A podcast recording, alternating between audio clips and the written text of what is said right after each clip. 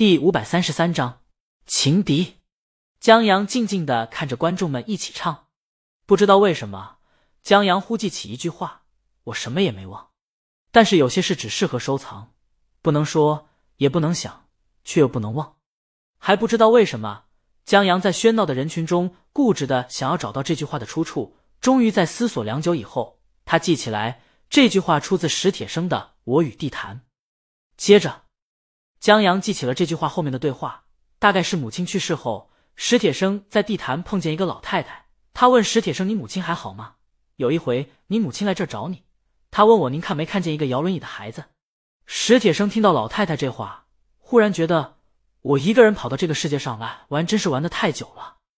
江阳看着面前的大唱大跳，心想：但妈妈真的很好玩。有一种人是很可悲的。他不是不喜欢热闹，而总是多想一步，想着热闹过后的落寞，然后热闹就不免大打折扣，继而在喧闹的人群中畅往起来。这种人挺傻的。尤其江阳看见镜头对准观众，只有他在前排安静的时候，一曲歌罢，舞台上安静下来，但台下被歌挑逗起的情绪嗨起来的观众们却不甘心就此沉寂下去，他们意犹未尽的挥舞着摇滚手势。有的喊着假贵，有的喊二手。后来觉得这歌跟假贵不搭，就齐齐变成了二手。二手。三哥喘了口气，他刚才在台上比台下还嗨，把酒吧里摸索出来的挑动观众情绪跟着一起嗨的表演风格发挥的淋漓尽致。现在看起来效果不错。现在台下观众乌泱泱一片，就是跟刚才主舞台乐队的开场表演也毫不逊色。他深呼吸一口气，趁热打铁。向旁边一伸手，吉他手石头一拨吉他，对着话筒：“哎呀，我说命运啊！”三哥倒没说长一点，这些都是新观众，那么玩是玩尬的。他只是在台上一踢脚，然后猝不及防的进入前奏。别说穿着旗袍和黑丝这一踢，还真把观众踢得更嗨了。只是是否每天忙碌只为一顿饭？是否幻想里只有绫罗绸缎？卧槽！什么情况？这二人转味儿怎么回事？有病吧？这什么破歌？妈的，走了！喜欢这歌的多少沾点大病。许多人嗨着嗨着，发现不对劲儿了。有人停下来，有人散开，也有人是气氛已经到这儿了，不嗨下去不合适。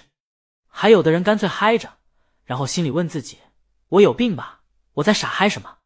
当然，更有以前听过二手乐季的。现在疯狂跳起来，等这首歌唱完了，不少傻嗨的人回过味儿。妈的，让第一首歌给骗了，这是把人骗进来当猪杀呀！亏我他妈第一首歌的时候还贼感动。当然，也有不少人还挺怀念这味儿的。台上，三哥喘一口气，喝了一口水，在谢过大家的支持以后，介绍一下乐队成员。碍于时间的关系，这次就没有表演才艺。最后，三哥站在话筒前，我们要感谢一个人，很多人都认识他，他身上有很多标签：大魔王老公、千万男女情敌、网上票选最想刀了、调侃出门就要报警的男人。他还是最会发刀、最会写话剧的编剧。但对我、对我们而言，最重要的是，他是贾贵的创造者，他是二手乐季的组织者，他是那个把曾热爱的人再次推到我面前的男人江阳。三哥伸手指江阳所在的位子，谢谢。镜头对到江阳，许多观众也跟着鼓掌。江阳朝镜头挥了挥手，他不是很习惯这样。借用一位老艺术家的话，许多创作让家乡的人做了，荣誉全让他一个小子得了。他不是很那么理所当然，他还是希望别人多夸一夸他前面的身份，譬如大魔王家的小白脸，最会吃软饭的人等等。三哥谢过之后，安静下来。安静了几秒钟，以至于许多人觉得这就完了。可台上主唱站在话筒前，既没有唱，也没有致谢，就那么站着看着观众，大家面面相觑。忽然，深沉的鼓点伴着高亢的唢呐一下子响起来，就好像没气儿的可乐被注入灵魂，然后又摇晃一阵，猝不及防的打开。一种属于乡土记忆刻在骨子里的一种基因，在唢呐魔力下从心里窜出来。直钻脑门，瞬间让台下观众一阵懵逼。只能讶然的看着听着，直到他们反应过来。好家伙，差点把我送走！我鸡皮疙瘩都起来了。不愧是大魔王编曲，再次让我想起起风了开头的唢呐，差点把我送走的远古记忆。站在前面乐队的人，此时此刻都忍不住叫你好，太有灵魂了。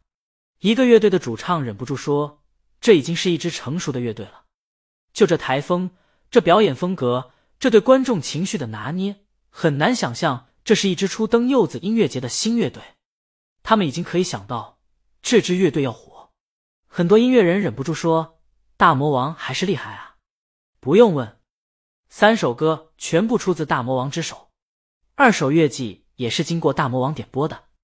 他们想到三哥石头当初多平凡，现在乐队演出有多炸裂，就不由得羡慕。如果他们能得到大魔王一些建议就好了。这时，他们不由得看向旁边静静看着的江阳。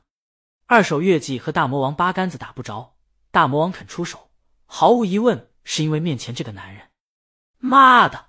江阳想拍电影，大魔王就整了一个专辑量的原创歌《蓝莲花》和《我要飞》，一出手，比他们这些玩了很多年摇滚的乐队写的都好。现在他想玩摇滚乐队。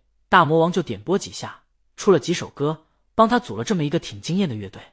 在石头家睡了半年的半年主唱和三月主唱，忽然明白三哥说的网上票选里为什么网友最想刀他了，他们都恨不能刀了他，取而代之。二首乐季的演出很快结束了，台下的观众终于冷静下来，不少人意犹未尽，迟迟不在台下散去。他们看着二手乐季的乐手收拾设备。恨不得让他们再来一曲，当然，这是不可能的。后面乐队还要准备和调音呢。不过，他们去旁边排队要签名还是可以的。这神棍摇滚听得还挺得劲儿。完了，我被传染了。这才是贾队长嘛！唱第一首歌的时候，我还以为认错人了。观众议论着散去了。江阳有些兴味索然。人就这样，热闹过后的安静，总让人觉得怅惘。